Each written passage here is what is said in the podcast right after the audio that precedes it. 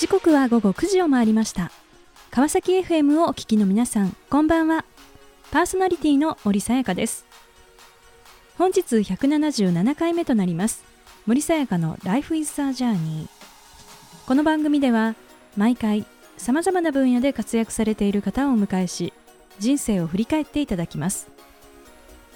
前回はウォーブンテクノロジーズ株式会社取締役副社長 COO 公認会計士上森久之さんにご出演いただきました。公認会計士の資格を取得し監査法人へ入所。そこでの学びや経験を生かして自分がチャレンジしたい新たな領域へ。人よりもやる。人とは違うことをやる。という思いを大切に自らのミッションに向かって一歩ずつ着実に道を前へと進む上森さん。天石苔むさず。人と違うことをやりきろうというメッセージをいただきました。今回も素敵なゲストをお迎えしお話を伺っていきたいと思います。この番組は e コマースの売上アップソリューションを世界に展開する株式会社エイジア。企業間レンタル移籍を通じて日本の人材流動化を促進する株式会社ローンディールの提供でお送りします。さあそれでは本日のゲストをご紹介いたしましょう。株式会社掛け合い代表取締役社長兼 CEO 本田秀隆さんです。本田さんよろしくお願いいたします。よろしくお願いします。さて本田さん、えー、現在どのような事業を展開されていらっしゃるのかぜひご紹介をお願いいたします。はい、えー、実はですねあのあまりこう類似のサービスがないようなことをやってるんですけれども、はい、職場のですね上司が部下に対していかに適切に、まあ、当然部下それぞれ人も違えば、はい、まあ、タイプも違ったりしますけれども、はい、適切に関わっていけるようにするかというようなことを、まあ、ソフトウェアを提供してやっているというような事業ですね。はい。まあ、適切なですね、えー、関わり方。やっぱりこう上司と部下ってですねここあのすごく本当に悩ましいですね、はい。はい、えー、ところかと思いますがこの関わり方に関して、えー、こうサポートをしていくそうですね,、はい。ですね。まあ、そういったこうプロダクトを提供されているとい。うことなんですね。あの例えば、はい、あのどういったこう機能というものがあるんでしょうか？はい。例えばですね、あのー、まあ、いくつもあるんですけれども、はい、例えば、まあ、部下それぞれについて、はい、上司自身ですね、えー、自分自身との違い例えばどういうことかっていうと、はい、この部下はどういう欲求を持って仕事に当たっているのかと。で自分自身との違いはどこなのかと、えー、でその辺を踏まえたときに、はい、じゃあどういう動機づけをした方がその人にとって意味をなしやすいのか、はい、とかっていうことを、まあ、システムが、まあ、AI がレコメンドしてくるんですね。まあ、そういうようなこととかで、まあ、他にいくつかありますけれども、えー、上司が部下それぞれに対して関わっていける、まあ、その関わり方を、はい、まあ、適切にしていくっていうことをいくつかの機能でフォローしてサポートしてるっていうものですね。はい、そうするとこう、まあ、一人一人のこう思いとか考えをこれをまあ見える化をしていってでさらに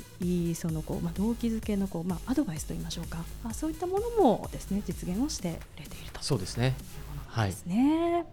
あのこちらはあの例えばどういったですねこう企業の方々に今ご利用されていらっしゃるんですか？はい。えー、っとですね、実は業種とか業態は様々です。で、はい、やっぱりどの会社もまあやっぱりなんて言うんでしょう、まあ業務管理とか目標管理系のことをやってるんだけれども、はい、まあ昨今特に価値観がですね、はい、まあ多様化しているとか。まあ、部下の扱いがやっぱ難しいなとか、はい、まあ、そういったところで人に対して日々適切に関わっていくって問題意識がお持ちなので、はい、業種業態様々で、えー、ただ企業としては非常に大手の、まあ、企業ですね、はい、えー、それから一方で、まあ、スタートアップのようなところで、組織をこれからまさに大きくしていかなくちゃいけないとい。う企業と、まあ、この大きく2つがお客様としては多いですね。はい。あの他にはない、まあ、唯一のプロダクトということでですね、えー、なんとあの日本最大級の HR テックのイベントですね。HR テックグランプリのこう2019で、まあ、最高賞、はい、グランプリを受賞されそれから世界の HR テックですね、はい、こちらにもあのスタートアップの30社に日本企業で初めて選出をされたと、はい、こういうことであの大変ですね。あの注目をされて、えー、いらっしゃるプロダクトですけれども、まあ、さてですね、えーまあ、なぜ、えー、現在にこう至るのかあのお話を伺っていきたいと思います。でこのまあ人というところにですね関わっていらっしゃる、まあ、本田さんですが、はい、あの学生時代はですね一体こうどんなことにこう関心を持ってですね、えー、そしてこう将来の夢というのをこう描いていらっしゃったんでしょうか？はい、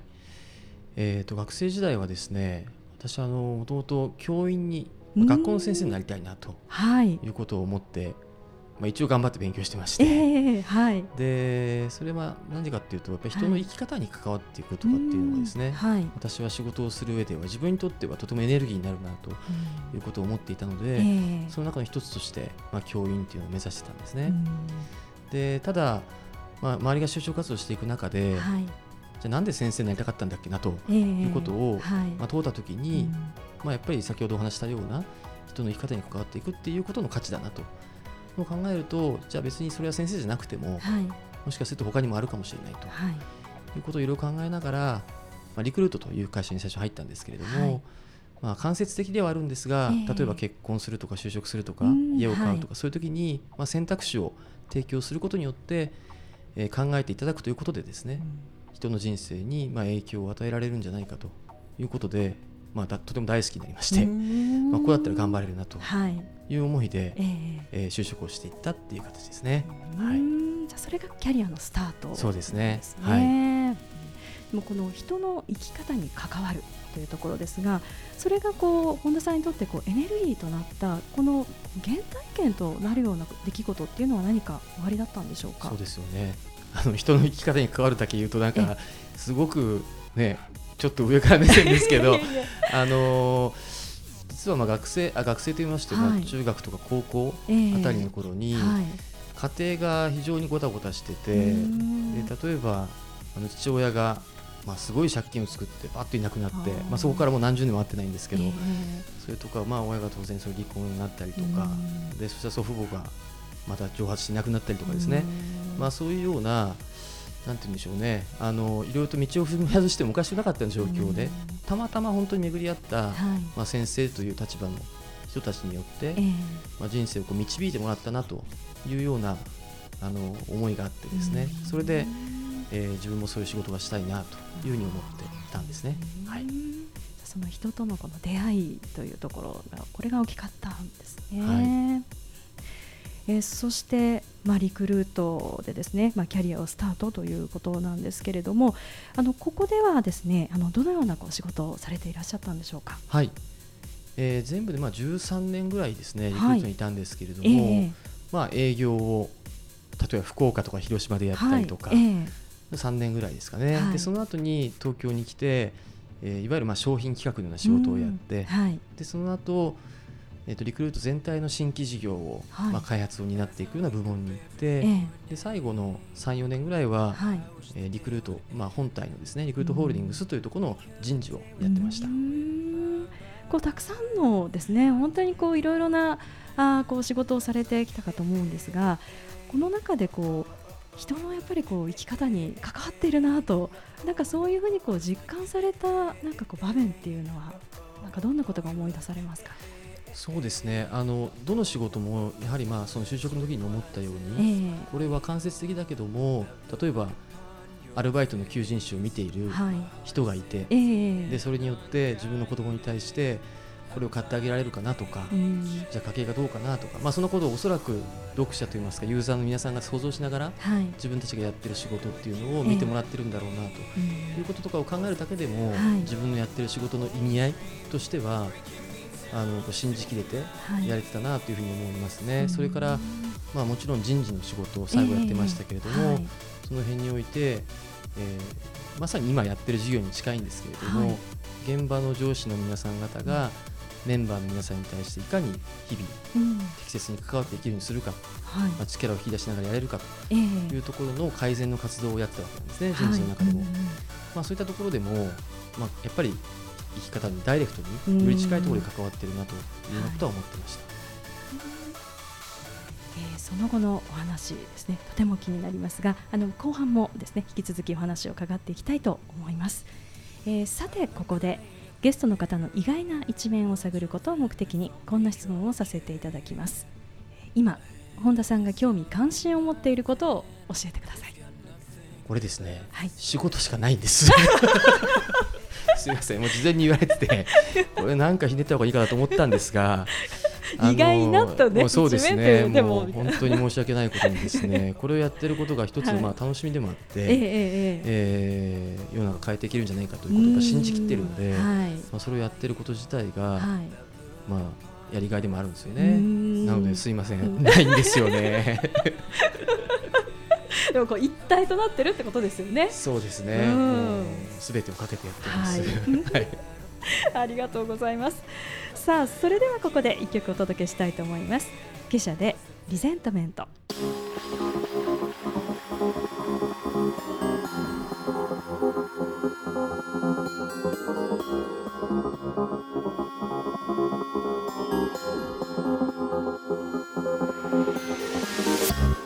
さあ後半も引き続き株式会社掛け合い代表取締役社長兼 CEO 本田秀隆さんにお話を伺っていきたいと思います。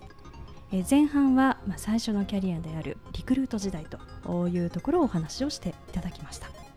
で13年間ですね、えー、こう勤めていらっしゃったということで最後が、まあ、そのこう人事というところでですねお仕事をされていたということなんですが一体ここでですねどのようなことがあったんでしょうか？はい。あのそうですね。今当然辞めてこういうことをやってるわけなので、はい、まあ、何かあったわけなんですけども、はい。あの一つはですね、まあ、人事の仕事で、まあ、先ほども少しお話したような、まあ、いかに現場の上司が部下に対してちゃんと関われるようにするのかっていうことをやってたわけなんですけど、はい、あのまあ、いろんなことをやるんですけど結局やっぱりその現場の上司に任せざるを得なくて、はい、でまあ、いいそういうのがうまい上司もいれば、そうじゃない人もいて、で一方で人事異動ですね、えー、えー、というのも、まあ、担当したわけなんですけども、はい、人事異動っていうのもそんなにこうデジタルにですね、うん、綺麗にいかないんですよね、うん、それはいろんな要因があって、はい、えー、出す側が出したくないとか受け入れ側がちょっと今はいっぱいだとか、い。ろいろあって、はいそうするとどこで働くかっていうのもやっぱり運になったりもして、でその運の中でたまたま巡り合った上司が良ければいいんですが、はい、そうじゃなければ、えー、まあ仕事人生がちょっとつまんなくなる瞬間もあるとい。うようなことを中の人事からもなかなか変えるのが難しいっていうですね。このもどかしさ。でいうのがまず一つ思ってたことで。はい、でもう一つはまあ、私もその管理職をやってたわけなんですね、えー、で外では今申し上げたようなことをやってたので、はい、当然自分の部下に対する関わり方っていうのは、まあ、自信満々なわけですよ、えー、でそれなもんで、はい、かなりまあねちっこくですね、うん、例えば面談やるとか飲みに行ってなんかするとかいろいろやってたわけです、はいえー、コミュニケーションもかなり取ってて、でただそんな時に、うん。えー、360度評価って多分あのリスナーの皆さんの会社でもしかしたらあるかもしれませんけども、はい、まあ、上司に対して、まあ、定期的にフィードバックをするっていう機会があってですね、えーはい、そこの中に無記名で、自分の部下からメンバーから、あなたには誰もついてきたくないって知ってます？っていうふうに書かれたんですよ。匿名ですね。でまあ、それによって、まあ、当然あのノリノリで私仕事やってましたから、えー、自分もすごく自分メンバーの役に立ってると思ってたので、まあ、すごいショックを受けるとともに、はい、まあ、部下に対して気を使うようにもなっていき、えー、そうすると仕事は自分がやっぱこなさなくちゃいけないというふうになっていって、はいでそうやってるうちに非常に体調が悪くなってきて、えである時病院に行ったらまあ重度のうつですという話をされて、でそこからまあ順風満帆なサラリーマン生活を送ってた中で、はい、23か月ぐらいですね休職をすることになってっていうことの中で結局あの自分にとってはこうやった方がいいっていうことだったりとか、まあ、もそう思い込んでですね、やってたんだけれども、それは相手にとっては、まあ、そうじゃなかったんだろうなというようなこととかを、はい、まあ、非常に深く考える時間があって、まあ、とにかくとはいえまずはこれもたまたまですけども、えー、私と巡り合ってくれた、はい、そういうメンバーみみんなに対して、はい、えー、もったいない時間を過ごさせたということですね。ある意味人生を少し既存させたということに対しての申し訳なさというあたりのことを非常に強く感じてで、まあ、そのあたりのことからですね、はいまあ、それ当然世界中でどこでも起こってる話だし、で中の人事も変えられないし、はい、っていうことから今前半でお話したような、はい、職場の上司が部下に対していかに適切に関わるかっていうことを、まあ、システムを通じてソフトウェアを通じて世の中変えていけないかということに今チャレンジをしているわけですね。ちょっと自分の中の残業も含めて今やってるっていう感じですね。えー、はい。まあまさにこうつながっているっていうことなんですね。ただその当時のですねこう体験でやっぱりそこからこう自分の姿をこう振り返るってやっぱりかなりきついことですよね。そうですよね。あの特にやっぱやれてると思ってたので、えー、その中でっていうのは、はい、まあまあ一つはそういう。うん、気づかさ気づかざるを得ないというか考えざるを得ないという状況にたまたま私はなれたっていうのは一つラ今思えばラッキーだったなというふうに思うんですけどね。えー、その時ってなんかどういうふうにしてですね、うん、こう自分のそのマネジメントのこう、まあ、あり方みたいなものをこう学びだったりですねこう気づきっていうのをこう得ていったんですか？あのですね、はい。えーと、例えばそういうのが、まあ、人事として仕事で見てるとですね、はい、まあ、上手な人だったりとか、うん、そうじゃない人いたりするんですけど、はい、何が違うかっていうことが、を考えた時に、まあ、もう本当にですね自分自身のメンバーごとに、まあ、これは変な意味じゃなくてですね、相手に合わせた対応をちゃんとできてるかまあ、つまりこっち側都合で、はい、えー、対応をしてるんじゃなくてメンバーにとってこういう時にはこうされたいから、うん、まああえてこういう対応してるんだっていうようなことが、個別の人の特性の違い特徴の違いあたりを踏まえて、やれてるかどうか関われてるかどうかってあたりが、まあ、人事の仕事を通じながらでもやっぱりまあ復職してから感じれたことなんですよね。この辺は大きいかなと思いますよね。はい。だからやっぱり個別一人一人のですねに対してのこの関わりここすごい細かいところですけれどもでもそれが大事だったはい、そう思います。うん、じゃあそのこう気づきを得ながらですねそしてこうお、まあ、今の形につながっていくわけですけれどもすぐにこう起業という選択をされたんでしょうか？あそうですね、はい、えーと、もうそういうふうにサラリーマンずっともう一生懸命やってたので、えー、そういう意味ではすぐにパッと起業って言ってもどうすればいいのっていう感じだったんですね。えー、なのでその後には何社かいわゆるまあベンチャー企業ですね。スタートアップのとっていうところに入って、えー、であこういうふうなことで頑張ってたら、うん、例えば、まあ、よく最近ベンチャーキャピタルとかからですね、うんはい、まあ、いろんなご支援があったり、い、ただきながら、世の中に対して挑戦していけるようなことっていうのもこうやったらできるんだなということとかを学び、えー、で会社自体は2018年の4月に、はい。えー、起業したんですね。はいで2000そうですね18年で、まあ、現在につながっていくわけですけれどもあのやっぱりこの人の問題というのは、はい、やっぱり組織におけるこう人ってすごくですねあのこういろいろこう悩ましいことっていうのはまあ多いかと思いますしあとはこうやっぱり時代によってもこう世代間の考え方のギャップですとかこういったこう変遷もある中でですねあのこう会社と社員のこう関わり方っていうのはこれってなんかどんなふうにこう時代によってこう変わっていってるんでしょうか？そうですね、あのー、まあ、以前であれば当然働く側も、はい、まあ、これよく言われる話ですけどもこの会社にずっといるんだろうなということを前提にしながら、はい、で会社側はどちらかというとそういう人たちを、まあ、管理していくということですよね、えーはい、管理やらせきるかっていう、まあ、そういうような形で、まあ、いわゆる企業が運営しきれてきたっていうところが過去なわけなんですけども、はい、最近で言うと例えば人も減っていく労働力人口も減っていくとか、えーはい、その時多様化もする価値観も含めて働き方も多様化していく。その時に、まあ、私が普段思ってるのは、はい、従業員とは言ってるけれども、えー、まあ、顧客まあ、顧客化していってるなということをまあ普段よく感じていて、えーえー、でその意味で最近よく言われるのは、はい、えー、従業員マネジメントじゃなくて、はい、従業員体験をいかに企業側はまあ整えていくのかっていうことがよく言われるわけですね。まあ、 employee experience とか言われたりしますけれども、はい。えー、まあ、大きな流れとしては、はい、まあ、構造的な問題も含めて、えー、従業員にいかに今ここにいてくれているこの瞬間にいい体験を整えていけるかっていうことが、うんはい、まあ、これから強い企業になっていけるのか、うん、そうじゃなくて終わっていくのかってところは大きく、まあ、分岐だろうなというふうに思っていますね。これからのその時代というのは、まあ、そういったこう組織の中でこうマネージャーとしてですねこれからのそのマネージャーとしてのこう、まあ、あるべき姿といいましょうか心構えとしてはどういったことに気をつけながらですねこうマネージャーとしてのこう仕事をしていくのがいいんでしょうか？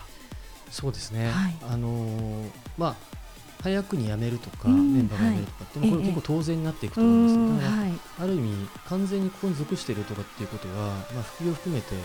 まあ、かなり減っていくわけですよね。なのでとにかく今ここで力を発揮してくれる状態をどう作るかっていうことだと思います。でなのでその時には当然今のこの仕事がその本人向き合っているメンバー本人にとってどういう人生にとって意味合いがあるのか、はい、当然理解をしながらじゃあどういうふうに関わっていくことがその意味合いをまあ成立させるのか、はい。まあ、はたまたじゃあ次の仕事っていうのを例えばですけど、極端な話そういうことであれば他のえ会社で仕事で、はい、えー、と自分の知人のマネージャーからこんな仕事があるって言われてるんだけど、ええ、次そういうのやったらどうとかって言えるぐらいの、はい。え、そういうようなマネージャーっていうのが、これからとても求められるし、えー、力を発揮するマネージャーなんだろうなというふうに思いますね。はい人がまあこう動いていったりするっていうことは、まあ、でも人がいなくなったら現場はそのいなくなった分の方の仕事をやっぱりこうやるわけですよね。そうですね。これはやっぱりチームなんでしょうか？それともマネージャーがやることなんでしょうか？あ今で言うとやっぱマネージャーがやらざるを得ない、はい、っていうことだと思いますけどもそれをまあ、人の流動性が常にある中で、はい、他にやるべきことをやれる状態を作れるマネージャーになれるかどうかっていうことだと思います。こそですねこのマネージャーをこうサポートする支えるものがやっぱりこう必要とされているということなんですね。はい、さあこの番組ではゲストの皆さんに必ずお聞きしている質問があります。本田さんにもお伺いさせていただきます。これから自分の夢を実現しようと考えている方々へ背中を押すメッセージをお願いいたします。はい。もうとにかくチャレンジをもうしまくることだと思いますねあのいいことも悪いこともたくさんあるとは思うんですが自分はこれをやった方がいいんだとかっていうようなものがもしあるのであれば、まあ、それを信じきって、えー、とにかく突破していく、まあ、自分の中で限界を決めずに突破していくっていうことが、まあ、チャレンジするということが周りがそれを応援してくれるとか、えー、自分の力になるとかっていうことになっていくわけなので、えー、とにかく自分を信じてチャレンジし続ける。これが大事だと思います。素敵なメッセージをありがとうございました。ということで本日は改めまして株式会社掛け合い代表取締役社長兼 CEO 本田秀隆さんにご登場いただきました。本田さんありがとうございました。ありがとうございました。さあそれでは最後にもう一曲お届けしましょう。クイーンで Love of My Life 森